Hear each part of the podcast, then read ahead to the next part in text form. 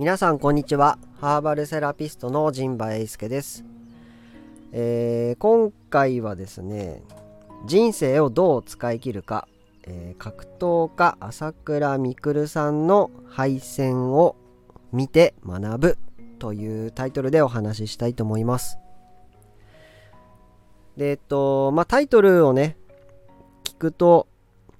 なんかこう硬い真面目っぽい感じもすると思うんですがまあちょっとどういう話になるか分かりませんがちょっとね感動したっていうか心がすごく揺さぶられたのでこの話をねしたいなと思ってお話ししたいと思います。であの全然ねよくわからないっていう方もいらっしゃると思うんですけどもあの YouTuber で格闘家をしている朝倉未来さんっていう方がいらっしゃるんですね。であの YouTube では330万人のフォロワーがいるということで、うんと、かなり、ね、トップ YouTuber ということでもともとねあの愛知県豊橋市の生まれで、うんと、まあ言ってみたらヤンキーというかやんちゃをねしていったという方なんですけどもここ数年34年ぐらいで YouTube でうんと、成功してですねいろんなビジネスもされていると、まあ、実業家というね、えーと、顔もお持ちということで今31歳ですかね彼は。であのー、格闘技なんか僕見ちゃうんですよ。で YouTube で格闘技とかも見ててで昨日ですね11月19日にあの ABEMATV 主催だったのかなあれはあんま詳しくわかんないんですけどあのキックボクサーの、チャンピオンとですね朝倉未来さんが、えっと、キックボクシングのルールで、えっと、対決するということですね。で格闘家格闘技といってもいろんな種類があるんですよ。ボクシングとかね、うん、と空手とか。いろいろあるんですけども、うん、と朝倉未来さんは MMA っていう、うん、と総合格闘技ですね、うん、と寝技とかもあるっていうやつです。でえっととねこの一応その戦いなので決着がつくんですよね。必ず勝つ人と負ける人が基本的には出るんですけどもこの朝倉未来さんがですね一応まあ世間的には7-3で勝つって言われてたんですよ。なんで7割の人が朝倉未来さんが勝つだろうということだったんですよね。でその対戦相手のヤーマンさんって方はまだ20代半ばぐらいなのかなの人で一緒にね練習もしたりしてたこともあるということででまあ今回はそのヤーマンさんのね、えっと、キックボクシングのチャンピオンなのででその人に有利なね、えっと、条件で試合をするということだったんですよ。で、うんと、結果が1ラウンド、うんと、3分なんですけども、うんと、1分17秒ぐらい、えっと、77秒ぐらいですか。そのぐらいでも KO 勝ちしてしまったんですよね。でちょっとあの世間は結構びっくりという感じだし朝倉未来さん本人も勝てると思ってまあ負けると思っていくことはないと思うので勝てると思ってね多分出ていらっしゃったと思うんですけどもでまあそういうのもちょっとニュースをね Yahoo ニュースとか結構出てるので、えっと、気になる方はね、えっと、見ていただいてでこのラジオでは僕が言いたいことをね話すということで話していこうと思うんですけどあの今回の状況をですね見ているといくつかねポイントが僕の中にあったんですよ。でそれが何かっていうとまず一つがねあのルールが違うと結果が変わるんですよ。で格闘技の YouTube もこういくつか見てるんですけどあのルールがね違うとね強さと弱さって変わってしまうんですよね。で例えばボクシングで、うんと、世界チャンピオンでも、うんと、柔術では負けてしまうしキックが蹴ってもいいですよと。キックしてもいいですよってなったらそのボクシングの人も負けちゃうかもしれないし、うんとまあ、古くはねあの力道山っていうもともとお相撲をやってたプロレスラーの方がいてもうすごい強い人だったんですけどもその人も、うんと、最終的には、えっと、なんか居酒屋で、うんと、街で絡まれてナイフで刺されて亡くなったんじゃなかったでしたっけ？なんである種ナイフありみたいなねルールだったらそういう力道山っていう強い人も負けてしまうっていうことなんですよね。でこれがまあ、最強とか強さって何だっていう問題があってあの強さってねルールが違うと,、うん、と変わるんですよだから絶対強いってことは多分ないんですよねなんでいくらその朝倉未来さんが MMA では、うんと、ヤーマンさんよりは強い今回の対戦相手よりは強いかもしれないけどでもルールが変わってしまったら、うんと負けてしまうということなんですよね。でこれは何を言ってるかっていうと,、うんと、強さと弱さっていうのは、うんと、環境や、うんと、条件で変わってしまうっていうことを僕は言いたいんですよ。なんでその若いうちはね自分って強いね何でもできるねみたいな、と状況になるんですよね30ぐらいになるとね。で20代の頃はねあのいろんな大人たちとか世間にね揉まれて、うんと、なかなか思ったようにいかないと思うんですけど30社会人経験を10年5年とかね10年積めば大体お金も稼げて、うんと自分がねある程度こう力の抜きどころとか頑張りどころとかも分かって結構適応できるんですよね。そうするとなんか何でも俺できるしみたいな、うんと、勘違いをしがちなんですけどでもそれはあの世代によってね皆さんそういうところあると思うのでいいと思うんですけど僕も40代になってまあ中年になった時にうんとなんか強さと弱さってのは、うんと、その一瞬のものっていうか、うんと、ルールが変わってしまったら、うんと、全然ね、うんと強さや弱さも変わってしまうってことを身に染みてるんですよ。でそうなった時にですね、えっとまあ、自分がまあ強いか弱いかって物差しで、えっと、測るのかとかでもまあ世間は測りがちなんですよ。この格闘技は特にまあそうですけども、えっと、まあ上手にできるのかできないのかっていうことで測りがちで、うんとまあ、それはまずどうなんだっていう問題もあるんですけども、うんとまあ、いずれにせよですね自分の都合が悪くならないようにうんと、あるいは自分が嫌な面に合わないためには自分に有利な条件とか自分に合ってる環境で、うんと、活動したり生きた方がいいわけですよ。なんでボクシングとかも結構そういう駆け引きがあったりしたりとかですね。なんかその試合前にすごい嫌がらせをして眠らせないみたいなね。だって勝った方がね、うんと有利な世界なので今の社会はね。で僕はまあそういう勝敗を決めるルールっていうか、うんと、世界はもうあんまり関わらないようにしていて勝ち負けじゃないっていう人生ね勝ち負けが全てではないってことを僕はこう身をもって体験しているし、うんと、なんか儲かったとか、うんと、損したとか、うんと勝った負けたっていう物差しだけではなくてなんか楽しかったなみたいな。なんかそういうね、えー、僕は価値観で最近活動しているんですけどもまあそういう目にね合わないようにするためにもやっぱり条件と環境っていうのは整えておいた方がいいと思うんですね。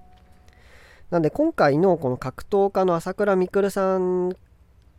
をねその条件とか環境で見るといいこと一つもないんですよ。だってお金もあるし、うんと、強さもあってでキックボクシングルールでやるのは初めてみたいな感じなんですよ。その技術としてはあるんですけども、まあ、デビュー戦なわけですね。公式的には。なんでそこではまあそりゃ負けちゃうよねって思うんですよね。だってルール違うからね。うん。でそれについて結構いろいろ言ってる SNS とかではいろいろ言われてるということで朝倉未来さんは、まあ、全然やる必要がなかったんですよね。あの冷静に考えても、うんと。損しかないんですよ。でも出てるっていうね。うん、まあそういうことです。なんでまあ何かチャレンジをしたかったっていうか、うんと、やりたかったってことですよね、みくるさんが。でですね、で、それについて、今回その格闘技はですね、ファイトクラブっていう格闘技、ルールの格闘技だったんですけども、あのチーム戦みたいな感じ3人対3人みたいな感じだったんですけども、うんと、結局1勝1敗1引き分けっていう結果だったんですよ。チームで見たらね。でその仲間たちのコメントも見たんですよ YouTube で。あのでその本人は今もう記憶が飛んでるんですよ。あのものすごいダウンの仕方をしていて本当に危ない生死に関わるというかものすごいダメージを受けていて記憶喪失状態なんですよね今。その様子も YouTube に上がってるのを僕ちょっと見たんですけどもでそれを本人はまあそうだと。あとじゃあその周りの人たちその朝倉未来さんを応援したりサポートしてた人たちからの、うんと、コメントっていうかね気持ちも YouTube で見れるんですよ。だから周りの人たちがどういう気持ちでそういういろんなことをね受け止めたり準備してきたりあるいは解釈していたりっていうことも見れたんですよね。本当にもうリアルタイムショーじゃないけどヒューマンドラマっていうかねっていうのが見えました。でまあ僕はこの話一生懸命今してるんですけどあのこれを聞いてくださってる、うんとね、男性の方はわりかしなんかこう面白がって聞いてくれるかもしれないんですけど女性の方は全然面白くないかもしれない。興味がないかもしれないですこれは。でまあそういう意味では、うんと、男性性と女性性のね、うんと、性質、まあ、人間も男と女で一応分かれるじゃないですか。まああのジェンダーっていうことを考えればいろいろ多様性はあるんですが一応その人間の体の機能としては、うんと、男と女っていうのが一応分かれてるわけじゃないですか。なんで考え方や感じ方もそりゃ違いますよね。で僕はまあ格闘技は結構だ、まあ、女性の方もねあの随分出てきていますけどもわり、うん、かしその、まあ、女性でも男性性が強い方いらっしゃるので、うんと、必ずね皆さんそう僕だって女性性を持ってるし僕だって男性性を持ってるしっていうことなのであれなんですけどもまあわりかしその男の人が、うんと、人生をかけてやりたいことっていうか、うん、なんかまあアホらしいというかバカらしいんですけどもでも男の人はなんかそういうところを大事にしてる生き物なんですよね。でそういう風な、うんと、視点で僕は見てるんですけどもこの格闘家の人って、うんと、申し訳ちょっとすごく誤解を招く表現かもしれないんですけどどっちかっていうとこう体力優先というか、うんとフィジカルで体でものを考える人が多いイメージがあったのボクシングでも、うんと、プロレスでもね。なんかそんなイメージあったんですけどでもその朝倉未来さんを中心としたね、まあ、格闘家の方たちの YouTube とかを見ているとめちゃめちゃ考えてるんですよ皆さん。ものすごいで頭めっちゃ使ってるでただ体が丈夫だとか筋力があるとかスピードが速いだけではおそらくもう今の時代はもうそういう競技では勝っていけなくていかに相手を欺くかとか出し抜くかとか準備するかとか研究して分析するかっていうことをしないと、うん、と結果をね出せない時代にもう来ているんですね。であるいはもうそういう YouTube とかで見れちゃうから相手のね昔はね動画なんてそう簡単に見れないからさ相手の分析もしづらいじゃないですか。でも今はもう手軽にね動画を見て分析研究できるので対策できるんですよね。なんでそのただ筋トレだけしてればいいとか技術を磨けばいい技術っていうかねそのフィジカルを磨けばいいっていうだけじゃなくて戦略とか知力とかねなんかそういうのもすごく大事になっているといや。とにかくめちゃめちゃ考えてるんですよ。でその何を考えてるかっていうとまあもちろんその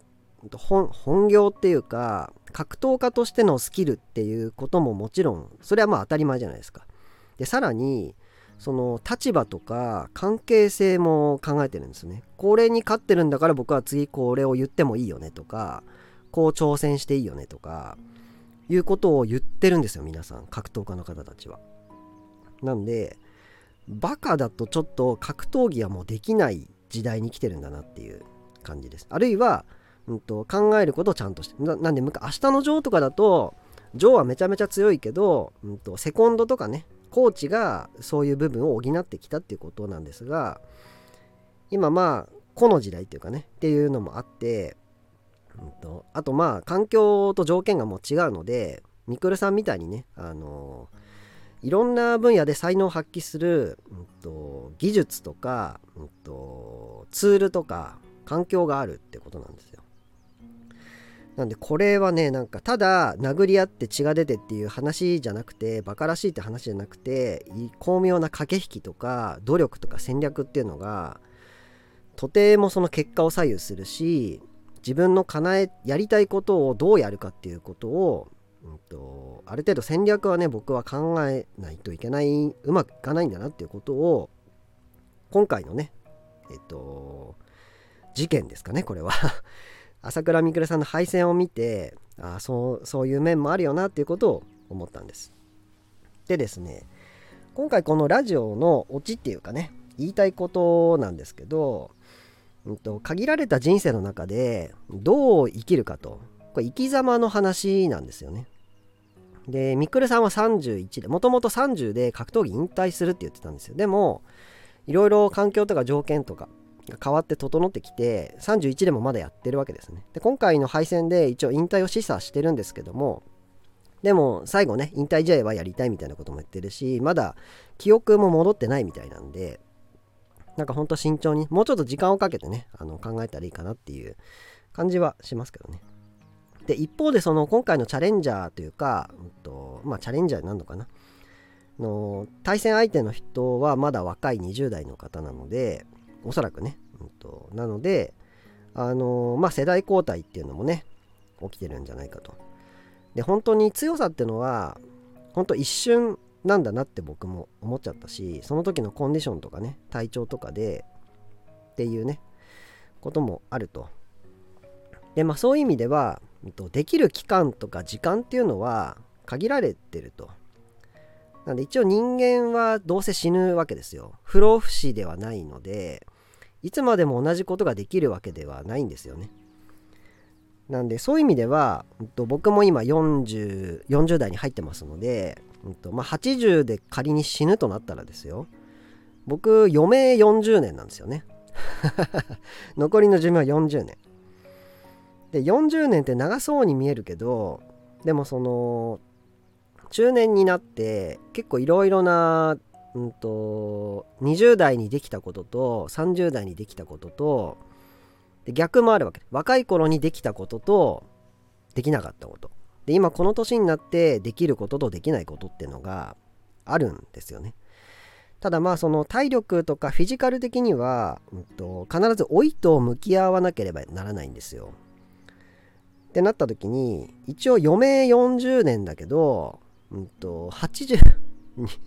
30 と40でもうこのぐらい違うっていうのを僕体験してるので5060になったら基本的にはその体力は衰えていくわけですよ。感覚器がね。なんで視力嗅覚聴覚味覚なんていうね触覚。もうその辺は、うんと、センサーは確実に機能が落ちていくんですよ。